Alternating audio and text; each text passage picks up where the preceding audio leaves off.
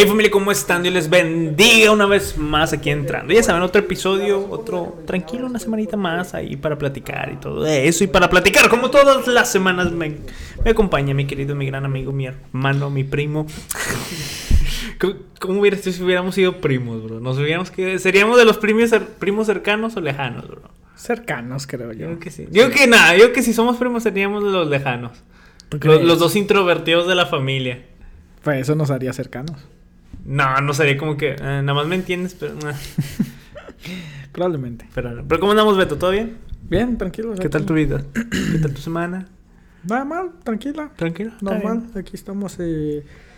Tocó grabar en, en mi casa esta vez. Como podrán notarlo, es un poco diferente, pero el contenido viene siendo la misma calidad. Obviamente, obviamente, obviamente, obviamente que sí. ¿Qué vamos a hablar el día de hoy, Beto? Pon, pon el tema en la mesa, man. Pum, para destrozar ese tema ahorita. man. Destrozar, Con pura sabiduría, man, ahí. Este, oh, antes de empezar quería felicitarte, bro. ¿Ahora qué hice, bro? ¿Ahora qué hice? ¿Qué logros tuve de Acabamos de llegar a 1500 suscriptores. Bro, es lo normal, man. Ey, hay que hay que celebrar los, los pequeños logros. Los pequeños logros. Gracias a todas las 1500 personas si todavía están vivas. Muchas Saludos. gracias. Saludos.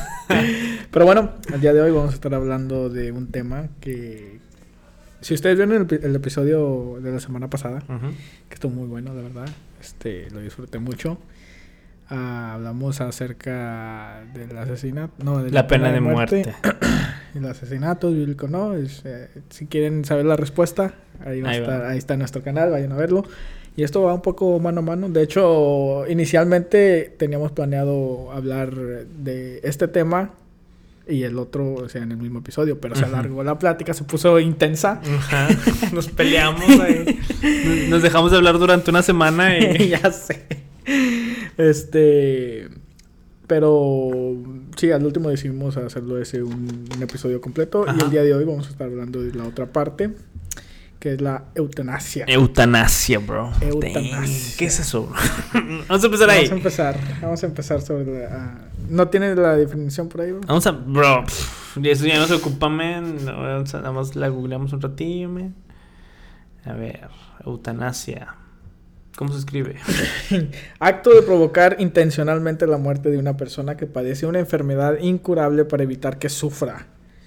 Ah. Y la segunda definición es muerte sin dolores, molestias ni sufrimientos físicos. Fíjate cómo hay esa, Diferencia de esa definición. diferencia en la, en la misma definición. O sea, en la misma definición puede aplicar a aquellas personas que están en un en dolor constante y tienen, tienen esa, pues, ese deseo de terminar su vida. No porque estén deprimidos o eso, pero sino de que porque están en dolor constante y, y al mismo tiempo están las otras personas que, que no necesariamente porque Sí. eh, tienen dolores, sino, si por, sino ya sea por algún ah, depresión o, o, o sea, o, o pensamientos suicidas o cosas así. eh, Todo eso cabe en la misma definición. Sí, es que cuando hablamos de eutanasia, hay, hay dos tipos de eutanasia, se puede decir. sí, La activa y la pasiva. La activa es cuando se requiere de doctores para, a- para hacerte llegar al punto de la muerte. Cuando se necesita llegar, hacerte llegar al punto de la muerte. Esa es la activa. Y la pasiva es cuando ah, tú estás ya a punto de morir, estás en una enfermedad terminal y simplemente los doctores dejan de hacer algo para que tú llegues a la muerte. Aquí tengo unas notitas que Ujú. es un poco, es eso, pero un poco más conciso. La eutanasia pasiva es cuando, por ejemplo, estás en una coma y te desconectan. O cuando, Ujú. cuando dependes de, de- de aparatos externos, ya sean médicos o lo que sea, Sí. para mantenerte vivo. Y la, la activa es cuando básicamente te dan algo los doctores o X o Y persona para que termines tu vida. Entonces existen esas, esas dos. Una es legal y otra es ilegal. Sí, y luego cuando vamos, a- porque el, el- lo, lo- lo que es la eutanasia es un tema que cada vez se está escuchando más y se va a escuchar más dentro de, de la sociedad y del mundo. Y no sé, hay, hay- hay varias preguntas que, se- que uno se hace, pero ¿cuál, cuál es la, ¿cuál crees que sea la postura cristiana cuando hablamos de la Mm. eutanasia? Porque es algo que se debe hablar, o sea, ¿cuál es la postura cristiana? man? ¿Tú qué opinas? ¿Como cristiano estar a favor o en contra de eutanasia o en ciertos casos? ¿O realmente ya definitivamente todo esto es malo, es pecado, lo vemos como un asesinato o suicidio y no importa si es activa o pasiva? Ya.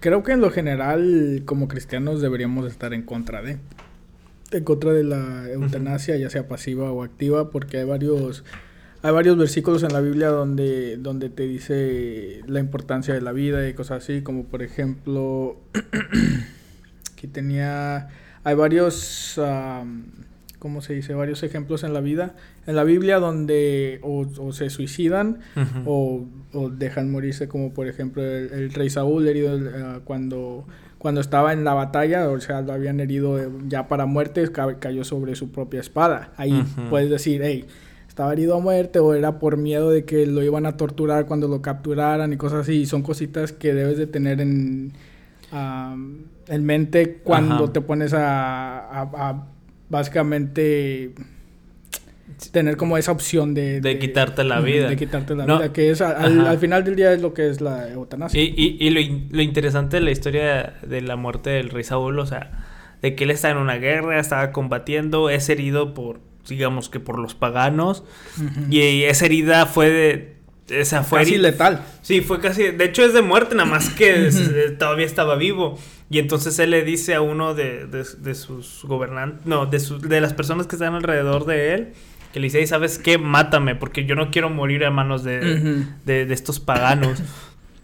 Entonces lo, lo, mata y luego ya después, eh, no, no, me acuerdo si es en segundo, segundo de Samuel, David le reclama a esa persona que mató a Saúl porque mató al ungido. Según yo tenía entendido, él había dicho que no. Y por eso el rey Saúl simplemente puso su espada ah, así de pico y se dejó caer sobre ella. Según tengo entendido, no. vamos a verla. Primera Samuel 31.4. Yeah. Ah, dice, el rey Saúl herido de muerte cayó sobre su propia espada para evitar que los filisteos le encarcelaran. Oh, sí, me equivoqué, me confundí yo. Y vieron su escudero Saúl muerto y murió en él. Así murió Saúl en aquel día. Que él mismo se suicidó, tomó la espada. Eh, sí, pero es que ahí también es donde deberíamos de, considerar, ¿es suicidio o eutanasia de aquellos tiempos? Porque el motivo detrás de, quitarse la vida era porque él temía a que los filisteos lo encarcelaran y de ahí sería tortura. O sea, probablemente agarrándolo lo iban a tratar de salvar médicamente para que no se, para que no pereciera ahí y que pudieran ellos hacer la tortura después. Entonces, eso es lo que él quería evitar.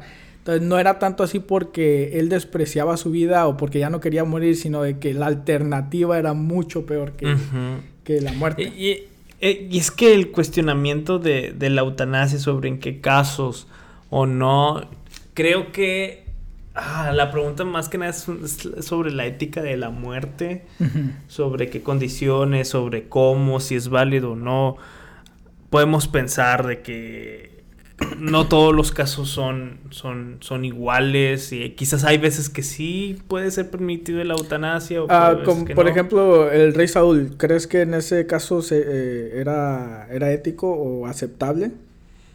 En el caso del rey Saúl, en ese contexto de guerra y todo eso, yo no creo. Como, como quiera estaba mal. Ajá. Pero, por ejemplo, si lo aplicamos ahora en estos tiempos, y creo que es una buena pregunta para, por ejemplo, si se quiere legalizar o no la eutanasia, o qué, o, qué, como cristianos, qué podemos opinar sobre estos temas. Pero supongamos, eh, uno de tus parientes cercanos o una persona está a punto de morir, está en una enfermedad terminal, este, realmente los doctores le dan .001% de sobrevivir. Si siguen con ese mismo tratamiento médico para que sobreviva y quizás en un milagro pueda superarlo, pero te va a costar cientos de miles de dólares. Sí, y tú no puedes albergar esa deuda. Entonces, qué decisión tomar en ese momento, porque pues las probabilidades o las posibilidades son muy pocas de que sobreviva y mientras más sigues este Ah, mientras más sigues en ese proceso de si quizás lo desconectamos, y no, si seguimos con los tratamientos, pues más deuda va a ser para ti. Entonces, ¿qué decisión tomar en ese momento? Sí, tiene, tienes que considerar todos esos factores que, o sea, es, es, una decisión difícil, ah, a como la quieras ver, ya si, si decides que prosigan con la eutanasia o seguir pagando todos esos, esos biles médicos y, y aparte el cansancio mental que conlleva el estar cuidando tras un paciente, estar ahí para ellos, o sea, todo eso son, son factores que deberías de, de considerar. Pero como cristianos, sí, como quiera, creo que sí también te deberías de estar considerando todo eso, ¿no? sería un poco... No, no, sería bueno generalizar en, este tema. No estoy diciendo que hay, haya algunos casos que, que sí, adelante, háganlo, pero ahí sí, pues tienes que... Quizás en la que más hay como que ese... Esa, esa duda es en la pasiva.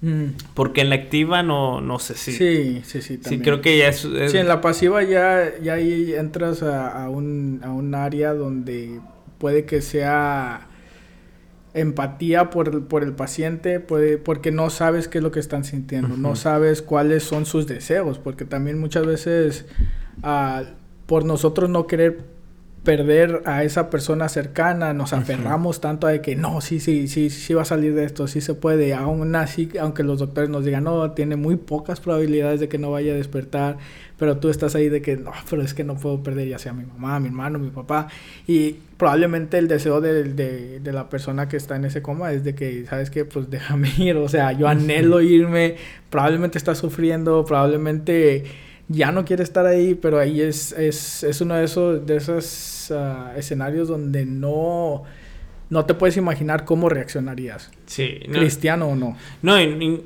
creo que no, no podemos decir, o al menos yo no puedo decir de que no, pues está mal ahí la, la eutanasia, o, o no, debes de hacerlo, no debes de hacerlo. La verdad, no. Creo que en esos casos es válido uh, buscar diferentes opiniones de médicos, de tu pastor, este, en la multitud de consejeros, pues hay sabiduría y pues buscar eso para que tomes una decisión correcta, pero ahí en esos casos yo a lo mejor sí cedería de que no, no, es malo, a lo mejor es recomendable. Sí, no, no sería sabio juzgar en, en, ese caso específicamente porque pues hasta que te pase a ti es que vas a, vas a tener ese como esa experiencia de, de saber y vivirlo en tu propia carne, qué, qué es lo que la gente pasa, qué le pasa por la mente en esos, en esos momentos de que son muy difíciles, o sea, espero yo no, no estar en una situación como esa, pero la vida es así, o sea, de que no, no te preguntas si estás preparado o no, simplemente te hay las decisiones y adelante, o sea, no, no va a haber de otra manera. Sí, creo, creo que la, la eutanasia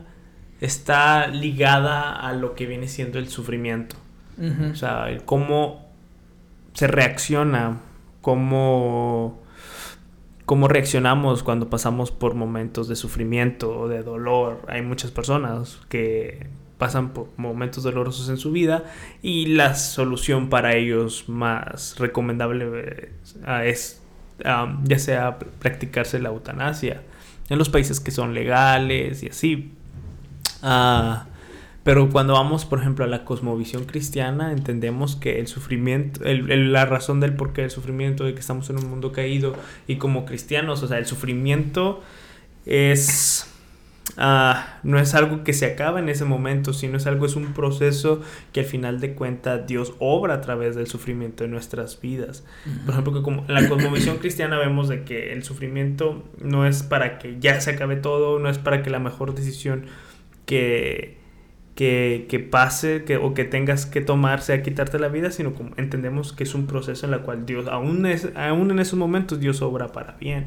Pero ese es el momento. Me acuerdo mucho de, de Elías, que estaba, que después de lo que pasó con los, con, con los profetas de Baal y luego la, persecución hacia, hacia los profetas y hacia Elías y que Elías es con una cueva y que Elías dice quítame la vida porque no soy mejor que mi antecesores y, lo que hace lo que hace Dios en ese momento es le, le brinda un sustento en medio del sufrimiento y como cristianos eh, creo que es difícil aceptar la eutanasia porque nosotros debemos entender lo que es el sufrimiento en la vida y cómo funciona para nuestras vidas y cómo Dios obra en medio del sufrimiento. Pero no sé, en esos momentos ya como ya vamos en eso, abrimos que o ponemos, hacemos un zoom y vemos en esos momentos difíciles como lo que hablamos es como que, ay, en estos momentos no, no sabría qué decirles. Sí, son, son situaciones que son, son difíciles para, para cualquier persona. Y como estaba diciendo hace rato, de que es no sería sabio juzgar nosotros viendo desde afuera una, un caso tan, tan delicado como lo que es la eutanasia o, cosas así. Uh, ahorita que estabas mencionando eso de, de los países que, que, tienen legalizado eso, Estados Unidos hasta ahorita la mayoría no, no es legal. Uh, la activa, la pasiva ya, ya, ya hay casos donde como estábamos comentando anteriormente, de que hay personas que, que entran en coma o, muerte cerebral, cosas o enfermedades terminales. Que ya ahí, ya ahí es, ah, ya es un poco más flexible, pero en, en Bélgica específicamente la eutanasia ha sido legal desde el 2002. o sea, estamos hablando ya 20 años que, que tienen legalización de la eutanasia pasiva y activa. O sea, está, y, y, son casos que no necesariamente porque necesiten esa, la, eutanasia o sea la única opción, sino que hay, hay gente, muchos de estos casos son personas que simplemente están deprimidas. O sea, deprimidas Llegando a un punto de depresión. o sea, de, que, de que ya son... Y para, y para que puedan hacer esto de una manera legal, pues estas personas consultan con psicólogos y tienen que estar yendo a a visitas regularmente y tienen que ser aprobadas por el psicólogo, tienen que, que, tienen que pasar varios filtros de tal manera de que no cualquier persona que diga, ah, me quiero suicidar, solamente vaya a una cita y que... Sí, porque tenía esa duda de que, ok, o sea, pongamos en los países que que, que es legal la, la, eutanasia activa. Entonces, pues dicen, ah, me quiero quitar la vida, avante, me tengo Sí, es de que ayúdenme, ya. Ayúdenme a, suicidarme, ya es, ya es otro punto. Pero no, en, en Bélgica sí tienen todos esos filtros que incluso hasta, hasta el último minuto que están con ellos haciendo el procedimiento y todo eso, le dicen, hey, si te quieres arrepentir, pues puedes hacerlo. Si, si, si te quieres echar para atrás, pues no, no te vamos a juzgar, nadie te va a decir nada. Pero ya hasta el último minuto es que dice, no, sí, sí quiero ir a, quiero proseguir con, con, el, con este procedimiento. Y desde entonces, o sea, en, en el 2002 hubieron 24 casos, pero desde entonces han estado subiendo las cifras, subiendo, subiendo, subiendo, hasta que en el 2019 hubieron 2.656. Uh, de 22 a 2. Pacientes de... Ajá, que ha, que ha estado incrementando de una manera constante que ha llegado hasta 2.656 y luego el siguiente año, el 2020, 2.444, que son números que, o sea, los escuchas y dices, ah, 2.000, pero ponte a nombrar cada una de esas personas, es algo de que, man, son bastantes personas que incluso con todo ese sistema tan riguroso que tienen para evitar que cualquier persona lo haga legalmente, aún así en países como Bélgica son son casos que son altamente, o sea, de, cifras muy altas. Y te pones, te pones a pensar así como de que, man, son personas que no tenían nada, nada malo con su salud, no tenían nada malo con, su vida, no tenían problemas, sino que simplemente estoy deprimido y cosas así que, o sea, no, no estoy negando que sean, que, que sean problemas reales, pero esos son, son soluciones. Escuché un predicador que una vez que decía que el, suicidio y la eutanasia en, este caso son respuestas terminales para preguntas temporales. Mm. Y son cosas de que te pones a pensar y es de que sí, probablemente tengas uh, depresión, probablemente sientas tú que nadie te quiere o, que ya no tienes ningún motivo o razón para vivir, pero, o sea, esos son problemas temporales a los cuales estas personas, o sea, 2.656 personas decidieron responder eso con algo tan permanente como es la, el terminar su vida y, o sea, desde un punto bíblico, no sé dónde están. O sea, puedo, puedo inferir ya dependiendo de cada caso, pero por, lo regular es, es, algo alarmante que creo yo que los cristianos deberíamos de tomar manos en el asunto. ¿No, ¿no crees que el tema de, de la eutanasia, eh, e, el punto principal de, de, de, este tema, si es permitido o no, o las personas el por qué lo hacen, es porque hemos nos hemos desenfocado o hemos perdido lo que viene siendo la definición de lo que significa la vida, de la importancia de la vida, del significado, del propósito de una vida, que como no sé, como que hemos desechado, es que cuando una sociedad o cuando una nación se aleja de, de lo que viene siendo Dios y los valores, porque la importancia de una vida, el valor de la dignidad humana, el valor de la vida humana es debido a, la cosmovisión cristiana, es, debido a, lo que Dios ha hecho en nosotros, como, como creador, Dios puso su imagen en nosotros y es por eso que por el simple hecho de ser seres humanos tenemos eh, los derechos humanos, tenemos ese valor como, como vida de ser humano que es superior a todo, hasta la vida de los animales, aunque a muchos les duele que le digan eso, pero pues es, es, es, lo cierto. Y, y como se ha quitado eso en la sociedad, como ahora ya no hay un rumbo, ya no hay una dirección, ya no hay, ya nadie sabe cuánto vale realmente una vida, hay muchos que piensan de que la mujer puede decidir sobre una vida, así como en el caso del aborto. Hay, o hay veces que uno puede decir sobre su propia vida, si terminarla o no. Este, creo que esos cuestionamientos y que nos hemos desenfocado y se ha perdido ah, el, verdadero valor, el verdadero significado de lo que es una vida, se ha abierto más a este tema sobre acerca tanto como del aborto como de, la eutanasia. Sí, y especialmente cuando vienes desde un punto de vista cristiano, donde la Biblia misma nos enseña a, nos pone en perspectiva el, valor de la vida. O sea, nos, nosotros en nuestra creencia tenemos esa convicción de que es lo suficientemente importante para que Jesús se haya encarnado y se, hubiera, hubiera dado su vida para nosotros, para salvar nuestra vida. Y cuando pones todo eso en perspectiva y te pones a pensar de que no, no valgo nada, no valgo, o sea, vales la sangre de Cristo, o sea, y como cristianos deberíamos de tener esa convicción. Ah, por ejemplo, si, si ustedes están pasando por, por depresión o por ansiedad o cosas así, o sea, simplemente pónganse a pensar, pensar acerca de de todo lo que tuvo que suceder para que nosotros estuviéramos aquí hoy en día. O sea, para que no, no tuviéramos que haber pagado el precio de nuestro pecado que viene siendo la muerte y que estuviéramos aquí con, con, con, la opción de tener la vida eterna. No era, no era simplemente de que, de que, ah, nacimos y simplemente hay que mantenernos vivos hasta que nos muramos, no, o sea... O siempre existir por existir. nada más. o sea, eso sería una vida muy, muy aburrida, o sea, deberíamos de tener metas, propósitos, Ah, y, el tener en cuenta que, nuestra vida tiene un valor intrínseco que no cualquiera se lo puede quitar. O sea, ese, ese valor va a estar ahí, quieras o no. Te sientas como te sientas, te sientas triste, te sientas feliz. O sea, tu vida va a tener ese valor que, por el cual Cristo ya pagó en la cruz. O sea, y sería, o sea, estarías desperdiciando el sacrificio de Jesús si decides hacer cosas como el suicidio o la, o, la, eutanasia, como por ejemplo en estos casos. Es que sí, el problema es cuando sacas a Dios de la ecuación, porque pues eso, todo esa, lo que hablamos es bajo, bajo Dios y la cosmovisión cristiana, pero quita eso de la ecuación, ¿dónde queda el valor de la vida humana?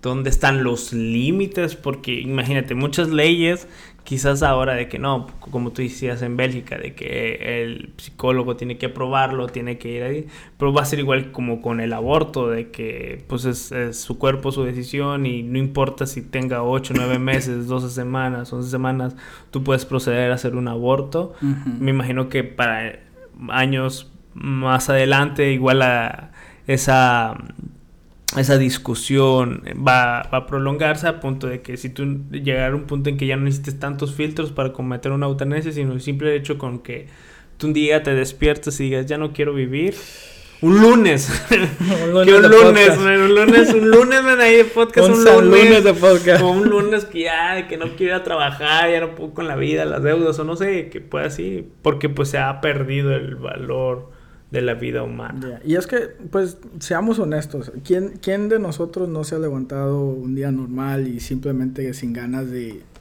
vivir? No, no vivir de, o sea, de matarse, sino de, que, de, ir a trabajar, de convivir con la gente. Hay, hay días donde simplemente no, no te sientes apto para, para ir a, hacer tu, tu, tu día a diario como normal y eso es normal, o sea, no todos vamos a estar felices todo el tiempo, no, todos, no siempre vamos a estar con metas y propósitos de que, ah, hoy tengo que ir a trabajar, hoy tengo que... Hay días donde simplemente a lo mejor no vas a trabajar, no te toca hacer nada y tu cerebro decidió tener una combinación rara de químicos en ellos y Sí, al final, ajá. Y, y, y son, son, son cosas normales que nos pasan a todos, pero como cristianos nosotros tenemos a ese respaldo que nos, que nos, nos, nos asegura todo ese valor que, que tiene detrás de la vida. Ah, y entonces deberíamos de tener en mente todas estas cosas uh, como cristianos. Y, si, tú no, si tú no eres cristiano, pues te invito a pues, buscar, buscar ese respaldo en la Biblia, buscar esa ayuda. Ah, para que en los días que te sientas de esta manera, que, que van a suceder, o sea, es, es inevitable, es, es, normal de, de, la vida humana, uh, que tengas ese, pues esas ganas de seguir adelante. Sí, ahora, este, como iglesia o como iglesia cristiana, ¿cómo responder ante, ante el cuestionamiento de la eutanasia? Creo que tenemos que tener en cuenta ciertos valores cristianos que son importantes, importantes y esenciales para el saber responder al tema de la eutanasia. Número uno es el valor de la vida humana, que creo que es lo principal. Somos imagen de Dios y por eso tenemos ese valor intrínseco, como tú decías, este, del, del realmente el valor de la vida humana. El segundo es la soberanía de Dios. Este, el, cuando pasamos por momentos de sufrimiento es, es necesario entender que pues vivimos en un mundo caído, Dios es soberano, pero que también a, pesar de todo eso, Dios está con nosotros en medio del sufrimiento y del dolor, y la esperanza y el propósito de la vida de cada uno de cada, que cada uno de nosotros tenemos porque pues eh, en fin es lo que engloba lo que es una cosmovisión tanto el, inicio el propósito el desarrollo y todo eso. Entonces entender eso de que nos lejos, llevar más la conversión de que si es pecado o no, es más que nada entender el valor de la vida humana, entender la soberanía, el amor, la gracia y, el, el, que, el respaldo de Dios, que nosotros somos sus hijos y también el propósito y la esperanza de una nueva vida y una, una nueva vida venidera. Así que teniendo en cuenta estos conceptos, creo que podemos ah, responder ciertas cuestiones acerca de lo que es la eutanasia. Y para aquellos que nos están escuchando, que son cristianos, tengo aquí unos versículos preparados. Abran su Biblia. Dale, dale. Uh, me pueden avisar con un amén. Amén, amén. amén ya. al 100, al 100, al 100. Todavía escucho las ojeadas. Como los, los, predicadores que siempre dicen eso. uh, Deuteronomio 3, 30, 19 dice: A los cielos y a la tierra llamó por testigos hoy contra vosotros que os he puesto delante la vida y la muerte, la bendición y la maldición. Escoge pues la vida para que vivas tú y tu descendencia. Vemos en 1 Corintios 6, 19 y 20. O ignoráis que el, vuestro cuerpo es templo del Espíritu Santo, el cual está en vosotros, el cual tenéis de Dios y que no sois vuestros, porque habéis sido comprados con precio, por precio. Glorificad pues a Dios en vuestro cuerpo y vuestro espíritu, los cuales son de Dios. Efesios 5, 29 porque nadie aborreció jamás a su propia carne, sino que la sustenta y la cuida, como también Cristo a la iglesia. Y el último, Juan 15, 26, que nos dice, pero cuando venga el consolador, a quien yo os enviaré del Padre, el Espíritu de verdad, el cual procede del Padre, él dará testimonio acerca de mí. y con esto quiero recalcar que, que nosotros, a diferencia del mundo, como dice este último versículo, nosotros tenemos ese consolador, tenemos al Espíritu Santo que nos puede nos puede guiar en esos momentos difíciles donde probablemente estés pasando por, por depresión, que, que como ya lo mencioné anteriormente, no es nada de, que, de, de, lo cual deberías de avergonzarte, es algo que la mayoría de nosotros hemos pasado, especialmente aquí en Estados Unidos, que, que hay, hay, muchas personas que incluso están con medicación porque es tanta esa, ese imbalance de, de, químicos en el cerebro que necesitas ya de, de un agente externo para que te los pueda balancear y como mencioné, no es nada de que estar avergonzado, puedes seguir siendo cristiano y estar deprimido, pero la creencia bíblica sí te ayuda un poco más que, que a las personas que no tienen eh, esa, esa cosmovisión, porque ellos no, o sea, literal, no tienen nada después de la muerte. Dicen, si me muero, paro de existir. E, ese, esa es su cosmovisión, pero nosotros como cristianos, desde que, hey, tenemos un motivo por estar aquí en la tierra, tenemos, estamos tratando de llegar a, un lugar y sabemos que la muerte no es el final, o sea, si acaso es el principio, porque si lo, si lo comparamos con una eternidad que vamos a, pasar después de la vida, o sea, esto no es nada, esto es simplemente como un segundo comparado con todo lo que vamos a tener que, experimentar después. Okay, ¿Algo como que quieras cerrar sobre este tema o algo? Eh, no sé si tengas algo más. No, creo que con, con eso, este, simplemente si ustedes uh, están teniendo pensamientos suicidas o, o, yo sé que aquí en Estados Unidos la, la, eutanasia no es legal, pero hay maneras, o sea, hay maneras de, de poder investigar, o sea, el internet está ahí, está ahí afuera. Simplemente poner cosas como de cómo suicidarse sin que nos duele, cosas así. Pero incluso el, el, creo que fue el 16 de julio, hace tres días, aquí en Estados Unidos se implementó un nuevo número de emergencia, no sé si escuchaste, de, en lugar de, de, de, ser 911, que viene siendo para emergencias en general, uh, por si hay incendios, cosas así, para lo que necesites, uh, el 16 de julio se, se, implementó este nuevo número que es el 988, que es una, es una línea de prevención de, de suicidio y está abierta para todas las personas aquí en Estados Unidos si tú estás teniendo algún problema uh, mental, psicológico, lo que sea, si estás teniendo pensamientos de suicidio, simplemente marca ese número. O sea, si ya no tienes, si ya leíste toda la Biblia, me imagino, uh, y, y, ya no tienes ninguna otra opción, pues, o sea, llama ese número. O sea, muy probablemente te van a poder ayudar, te van a poder tranquilizar y simplemente ten eso en mente de que tiene valor tu vida. Ya, ahorita que hablaste de, del, del, suicidio, la, creo que también el, el, como iglesia reaccionar también correctamente frente a estos temas. Cuando alguien se quiere suicidar, cuando alguien tiene pensamientos suicidas, porque muchas veces nosotros como cristianos tenemos esa mala costumbre o mala tradición que se nos ha enseñado mucho de relacionarlo siempre con algo espiritual, cuando no siempre es algo espiritual. Y, ok, pensamientos suicidas, ok, vamos a, vamos a reprender demonios, cuando no es así, situaciones que está viviendo quizás esta persona, quizás desbalances químicos que necesita que necesita este, atenderse apropiadamente y, y, es donde creo que ahí se puede enlazar la mano y ayudarse mutuamente tanto el cristianismo, la iglesia, como que también con, con la área médica, la psicología y respaldarnos también para poder solucionar correctamente el, el tema este, el suicidio. Ya, sí, no tiene nada malo ser cristiano y usar un poco de la medicina. O, sea, ir al psicólogo porque también es un tabú de que no, no, el psicólogo, pues soy cristiano y nada más la Biblia o algo así, pero hay ciertos temas que se necesitan sí, no, hay, hay que normalizar eso de, de la salud mental. Uh, no todos podemos uh, tener los suficientes recursos para tener un psicólogo o algo así, pero a ustedes que, que, asisten a una iglesia, para eso están los líderes también. O sea, estos, las personas que están en cargo, tus pastores, todos ellos tienen, deberían de estar capacitados para este tipo de cosas y, y, si no pueden ayudarte ellos mismos, probablemente te van a referir a alguna otra persona. Pero es que los líderes son para temas espirituales. Pero ya ¿Tú crees? Sí.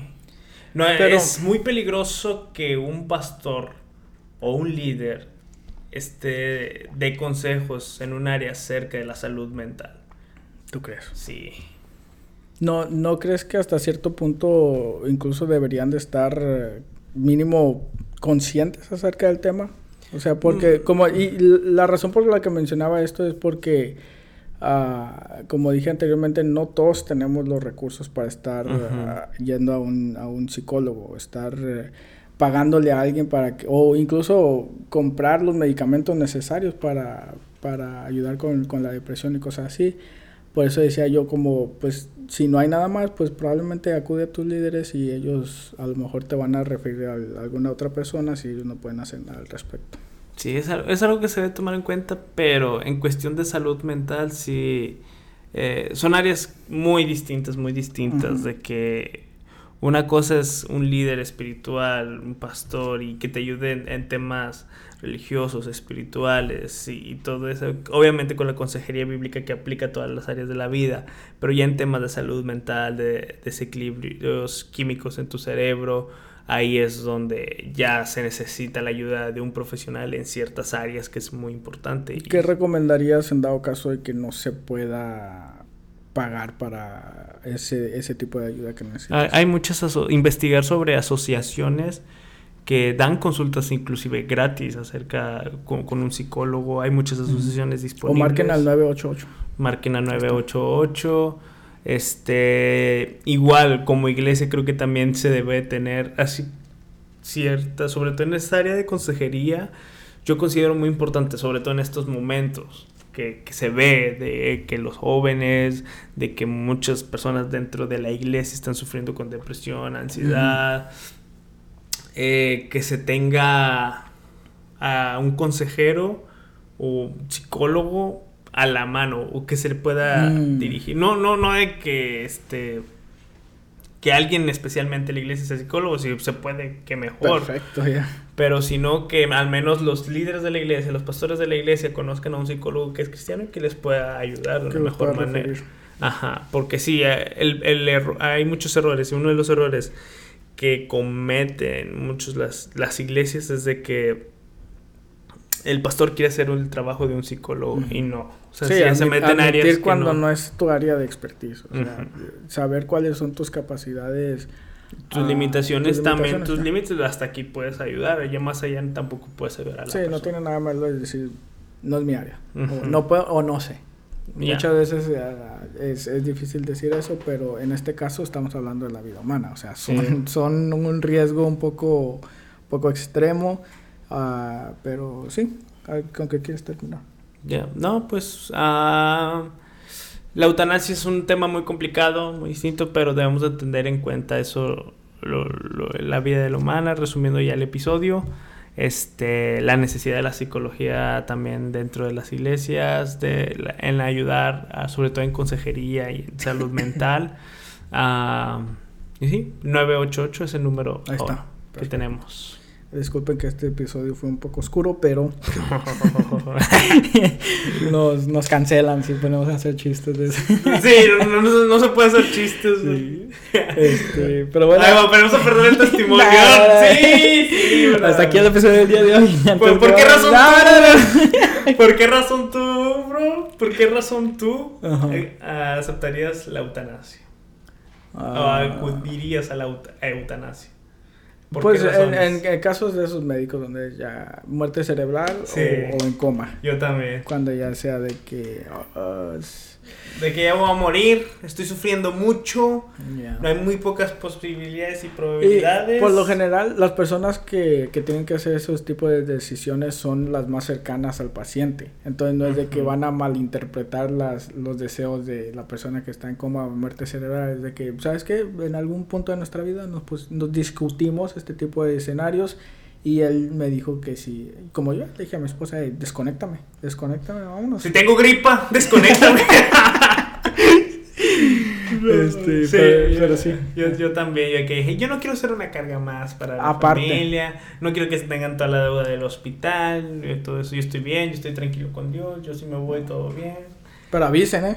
Cuando, cuando esté en la cama, no, no me... Y, es que también es una decisión difícil, ya hablando oh. de lo emocional. Me ha tocado, me ha tocado ver de que pues estás en el hospital con una persona, un miembro de la iglesia que está en enfermo terminal y pues este tú vas o, y de que pues está en los últimos momentos, hermana, ya no podemos ya no podemos seguir con los gastos médicos y es necesario desconectarlo, pero no queremos desconectarlo así, no, no sabemos si está bien o mal. Pues lo que he visto que se hace, lo que yo he visto, es de que pues se va, hace horas, se entrega a Dios y se desconecta. Se desconecta. Ha habido ocasiones de que desconecta y sigue vivo y hay un milagro y hay, y hay veces de que pues simplemente muere. Pero, Sí. pues, E incluso, incluso si las probabilidades de que, de que sobreviva la, la persona, ah, me imagino que siempre va a haber ese, ese remordimiento para las personas que, que tomaron esa última decisión. Independientemente de si fuera punto .00001% de, de Ujú. probabilidades, siempre va a haber ese remordimiento de que, ah, que si lo hubiera dejado conectado, a lo mejor se despertaba al día siguiente y cosas así. Y por eso, y son en estos casos donde, donde sí es muy recomendado ir a un psicólogo o cosas así, porque son decisiones muy, muy difíciles. sí que la culpabilidad te puede... Sí, eh, hasta- y, y eso te puede, te puede terminar tu, tu salud mental muy rápidamente. Ya, pero sí, este, son cosas que pasan y...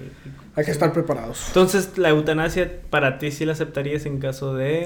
En esos casos. Enfermedades terminales, Terminales. todo eso. sea, de, de muerte cerebral o, o en comas ya prolongados. Sí. Y ya obviamente también con, con la consejería de los doctores. O sea, también hay que seguir ah, lo que, lo que nos aconsejan de decir de que yo tengo esta, tan- tanto tiempo de experiencia y he visto casos como estos y raramente... Por depresión y esto- ansiedad o cuestiones de salud mental, no. O simplemente por el deseo de una persona de, de terminar su vida, no la aceptarías la eutanasia. Sí, eso, sí, eso no, no creo que sea muy bíblico. Exacto. Pero bueno, hasta aquí el episodio del día de hoy. Esperamos que les lo hayan disfrutado.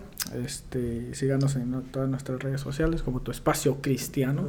Así es. Y aquí vamos a estar la siguiente semana con un, un tema un poco más ligero. A tratar, sí, porque estos Ya, temas han sido la no, pena de no, muerte, sí. la eutanasia. Pero hay- hay- había que tocarlos. Teníamos Eh, que no, no tocarlos, nos había habíamos platicado. Sí, Creo que nada más es- los habíamos tocado, pero no Sí, los habíamos así nomás platicado. por, por encimita. Pero Y a ver ya- qué ya pensábamos ya. sobre estos temas. Pero Eh, son necesarios, son, son cosas que difíciles de hablar, pero Ya, son no, y necesarias. sobre todo que en Latinoamérica ya se está viendo un poco más que se está legalizando. En Colombia se legalizó hace años atrás, que estaba en discusión, pero se legalizó ya.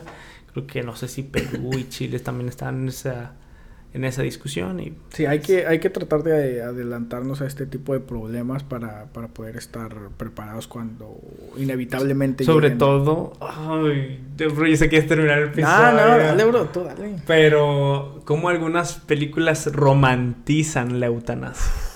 Me Before You. ¿la Sí, viste? ¿La viste? yo me quedé cuando, cuando la acabé de ver, yo dije, ay, la romantizaron. Yes, yes, man.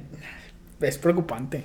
Es muy preocupante porque hay personas que, que ven ese tipo de películas y dicen, ay, mira qué bonito.